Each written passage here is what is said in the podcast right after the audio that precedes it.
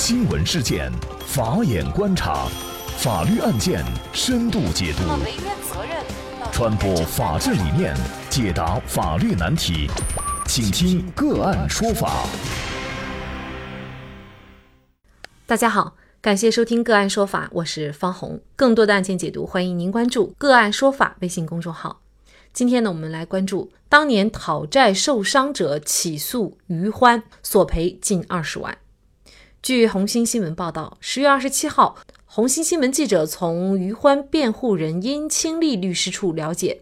曾经在刺死乳母者事件当中被于欢刺伤的。当年的讨债人员严建军日前向冠县人民法院递交了民事起诉状，请求法院判令被告于欢承担严建军医疗费、误工费等共计近二十万元。那么，据此前媒体报道，二零一六年四月十四号，因不堪母亲受辱，时年二十二岁的于欢将水果刀刺向了催债人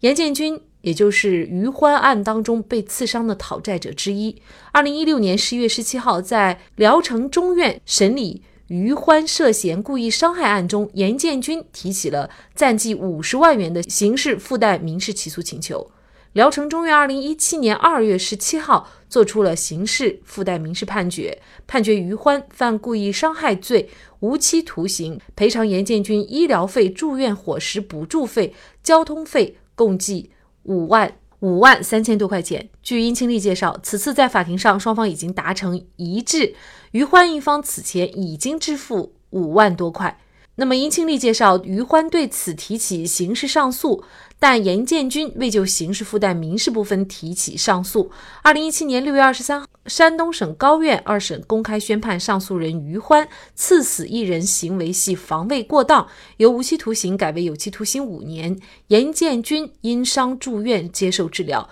医药费等各项损失，于欢未赔偿。据媒体报道，因为参与对于欢家人的非法拘禁犯罪行为，二零一六年八月四号，严建军被聊城市公安局东昌府分局指定居所监视居住。同年八月十一号被刑事拘留，同年九月十八号被逮捕。二零一八年五月十一号，聊城市东昌府区人民法院。对吴学占等涉黑案作出判决，其中判处严建军犯非法拘禁罪，有期徒刑两年。那么，本次严建军再次索赔是否是重复起诉？在具有防卫性质的犯罪当中，作为余欢，是否应该不赔或者是少赔？那么，就这相关一系列的法律问题，今天呢，我们就邀请。云南省律师协会刑事专业委员会副主任、云南大韬律师事务所主任王绍涛律师和我们一起来聊一下。王律师您好，主持人好，听众朋友大家好。嗯，感谢王律师。我们也看到了，二零一七年呢，于欢的案件二审已经是宣判了。那么当时呢，也包括对严建军的这个民事赔偿，大概是五万多。呃，于欢的辩护人认为呢，这是重复起诉，因为之前呢对呃严建军已经进行了赔偿。那么您怎么看这个问题呢？呃，是否属于重复起诉？这个确实，嗯，我觉得还不能一概而论。为什么这么讲呢？我们首先要明确，就是在刑事附带民事诉讼，它赔偿的范围是哪一些？那么根据这个刑事诉讼法一百零一条的规定，这个所谓的刑事附带民事诉讼的赔偿范围，是由于被害人由于被告人的犯罪行为而遭受的物质损失，那么可以提起附带民事诉讼。那么也就是说，它的赔偿范围仅仅限于是一种物质损失。好，那么如果我们现在后面这个诉讼，是不是原来的那个同样的那个诉讼的标的、诉讼的请求？我们又要回到所谓的重复诉讼，什么样的叫重复诉讼？因为我们民事诉讼当中有一个原则，叫做一事不再理。一个事前我们不能审两次，大概意思就这个意思。所以我们就首先要明确什么叫重复诉讼。那么重复诉讼呢？这个也是最高人民法院关于适用民事诉讼法若干问题的解释二百四十七条是有专门明确规定的。所谓的民事重复诉讼，必须要同时满足三个条件：第一个，两个案件的当事人是相同的；第二个条件就是前一个诉讼和后一个诉讼的诉讼的标的是相同的，审的都是同一个法律关系、同一个标的，这是第二个。第三一个，前一个诉讼和后一个诉讼的诉讼请求也是相同的，你必须要满足这同时满足这三个条件才重复诉讼。于欢这个案件的受害人叫严建军。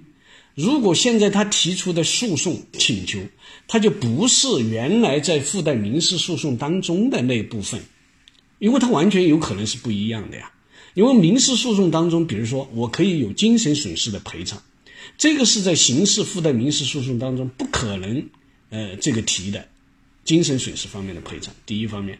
第二方面，比如说是当时这个刑事案件审理之后。发生的费用，新增加的费用或者叫，那么这一部分它也不是原来的那个诉讼请求。如果是这些方面的诉讼的话，它就不属于重复诉讼，它就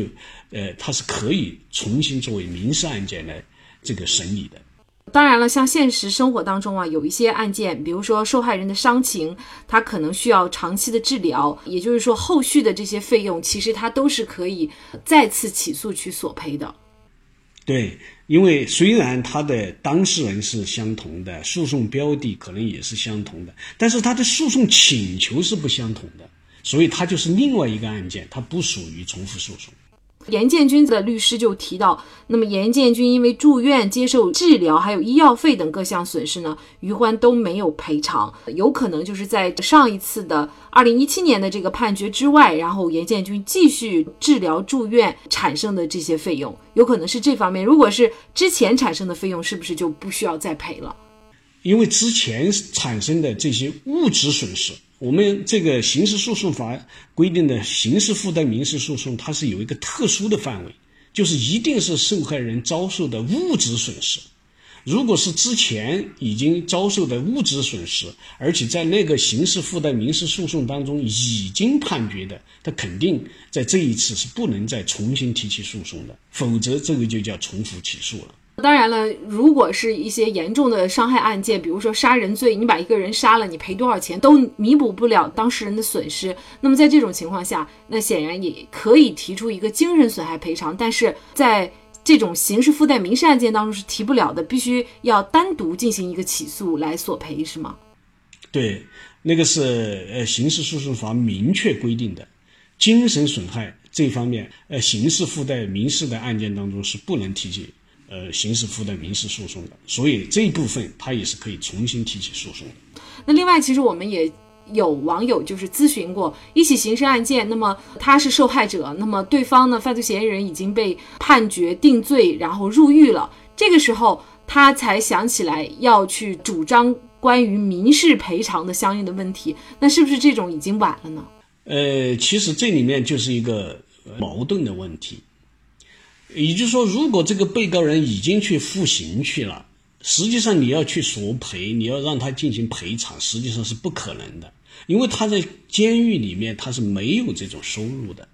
那么在这种情况下，除非是他这个犯罪嫌疑人或者这个被告人、犯罪人他的个人的财产可以拿来作为执行，作为一个赔偿。那么或者呢，就是只有他服刑出狱以后，那么才继续赔偿。所以我们在一般的这个有这种被害人的这样的一些案件当中，都建议，就是双方一定要对民事赔偿部分达成一种协议。也就是说，达成协议以后，那么他的家属就可以代他来支付这种赔偿款。那么对受害人、对被害人这边来说，他就是一个补偿。那么同时，因为达成了这种赔偿以后，那么取得了这个被害方的谅解，那么对被告人的量刑方面，那么法院他也可呃相对的从轻处理，这个有利于解解决这些社会矛盾。所以，就是在这个刑事案件审理的过程当中，最好就是作为受害人，也应该跟刑事案件一起提起一个民事赔偿，这样更有利一些哈。嗯，那么像于欢这个案子，我们也知道它是具有防卫的性质，虽然最后定的是防卫过当，像具有防卫性质的这种案件，甚至包括一些正当防卫的案件，对方在这个过程当中受伤了，那么这个还需要防卫人进行一个赔偿吗？这个分成两种情况来看。一种情况叫做正当防卫，另外一个情况叫防防卫过当。那么从这两个方面来看，然后我们一定要回到民事赔偿案件的一个一个原则，是按照什么原则来赔偿的？民事案件或者叫侵权案件的赔偿原则叫过错，呃，有过错的一方来赔偿，呃，如果是双方都有过错的，那么按照过错的大小来分担责任。好，所以我们在结合这个正当防卫和防卫过当来看的话，如果是纯粹的正当防卫，说明实施正当防卫的这一方他是没有过错的。那么既然是没有过错，那么他就不符合民事赔偿的这个一个基本原则。所以正当防卫一般情况下显然是不能进行赔偿的，这是第一种情况。第二种情况就是防卫过当。那么，所谓防卫过当，就是这个实施防卫的这一方他有过错，哎，他要么是时间上，要么对象，要么是，呃，这个他的那个防卫的那个力度已经超出了正常的范围。那么，在这种情情况下，他都有过错，在有过错的情况下，他肯定就应该进行赔偿。但是在即便是防卫过当的情况下进行赔偿，就牵涉到另外一个方面。呃，受害人这边他一定他就有过错，他也有过错，实际上是一种混合过错造成的。那么在这种情况下，他的民事赔偿、民事责任，他就要进行一种分担，也就是说按照过错的大小来进行分担，而不是纯粹的、完全的就由这个防卫过当这一方来进行赔偿。也就是说，像本案余欢，即便呢最后他要赔偿受害人一部分的损失，那么也不是完全都要他来赔，肯定还是要按照一定的比过错比例来承担啊。对，因为在这这个余欢这个案件当中，我们就要回复到他这个所谓的非法拘禁的这个案件当中，在这个民事赔偿这个案件当中的受害人严建军，实际上他是在那个刑事案件当中是实施非法拘禁的那么一个。呃，加害人引起他这个他的这个伤害，他本身他是有过错的，那么在这种情况下，他就可以减轻余欢的这个民事责任，呃，所以呃，可能就是按照一定的比例，当然这个就是由法官来自由来裁量，大概应该赔偿百分之多少的这这么一个赔偿额，这样来进行分担。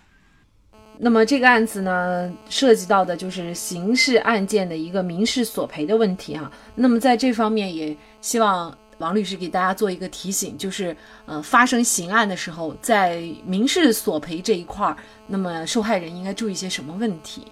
啊，我想几个方面吧。一个方面呢，就是从程序上来看，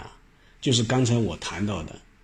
在一个刑事案件当中，如果你达不成赔偿协议，实际上无论你跟最终赔偿了多少，因为如果被告人一旦去服刑以后，你的这个赔偿要落到实处，要真正的索赔回来，实际上是难度非常大的。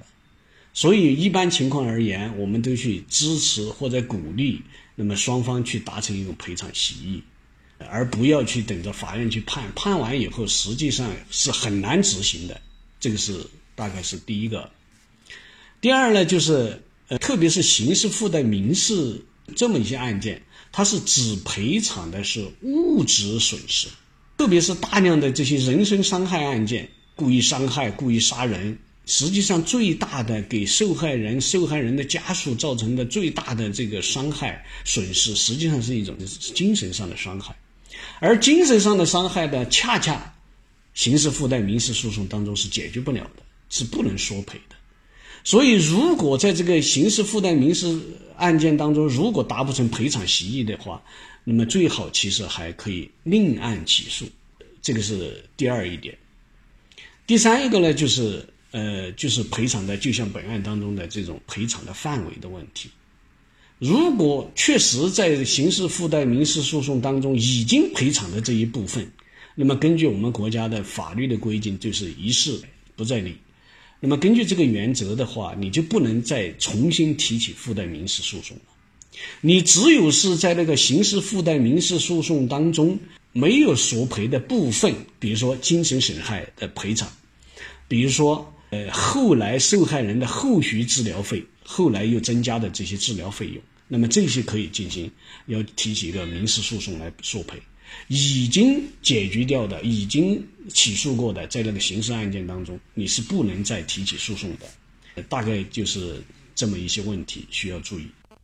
嗯，那应该说王律师提醒的这三点哈都非常的重要。在发生刑事案件的时候，可能有一些家人因为过度的悲伤，只想让对方坐牢，或者是让对方判处这个极刑。但是呢，呃，有的时候会忽略这个民事赔偿这一块儿。但是，一旦错过了相关的程序的话，有的时候你是无法弥补的。所以呢，大家在这个过程当中呢，应该多了解这方面的法律知识。如果您不懂的话，也可以去咨询啊专业的律师。好，感谢云南省律师协会刑事专业委员会副主主任、云南大韬律师事务所主任王绍涛律师。那也欢迎大家通过关注“个案说法”的微信公众号，具体的了解我们本期案件的图文资料以及往期的精彩案例点评。另外，您在生活工作当中遇到一些法律问题，都欢迎您通过添加幺五九七四八二七四六七幺五九七四八二七四六七这部电话号码的微信号向我们进行咨询和交流。给大家提供法律问题解答的都是我们节目邀请到的嘉宾了，他们都非常的资深、专业和负责任。感谢您的收听，我们下期节目再见。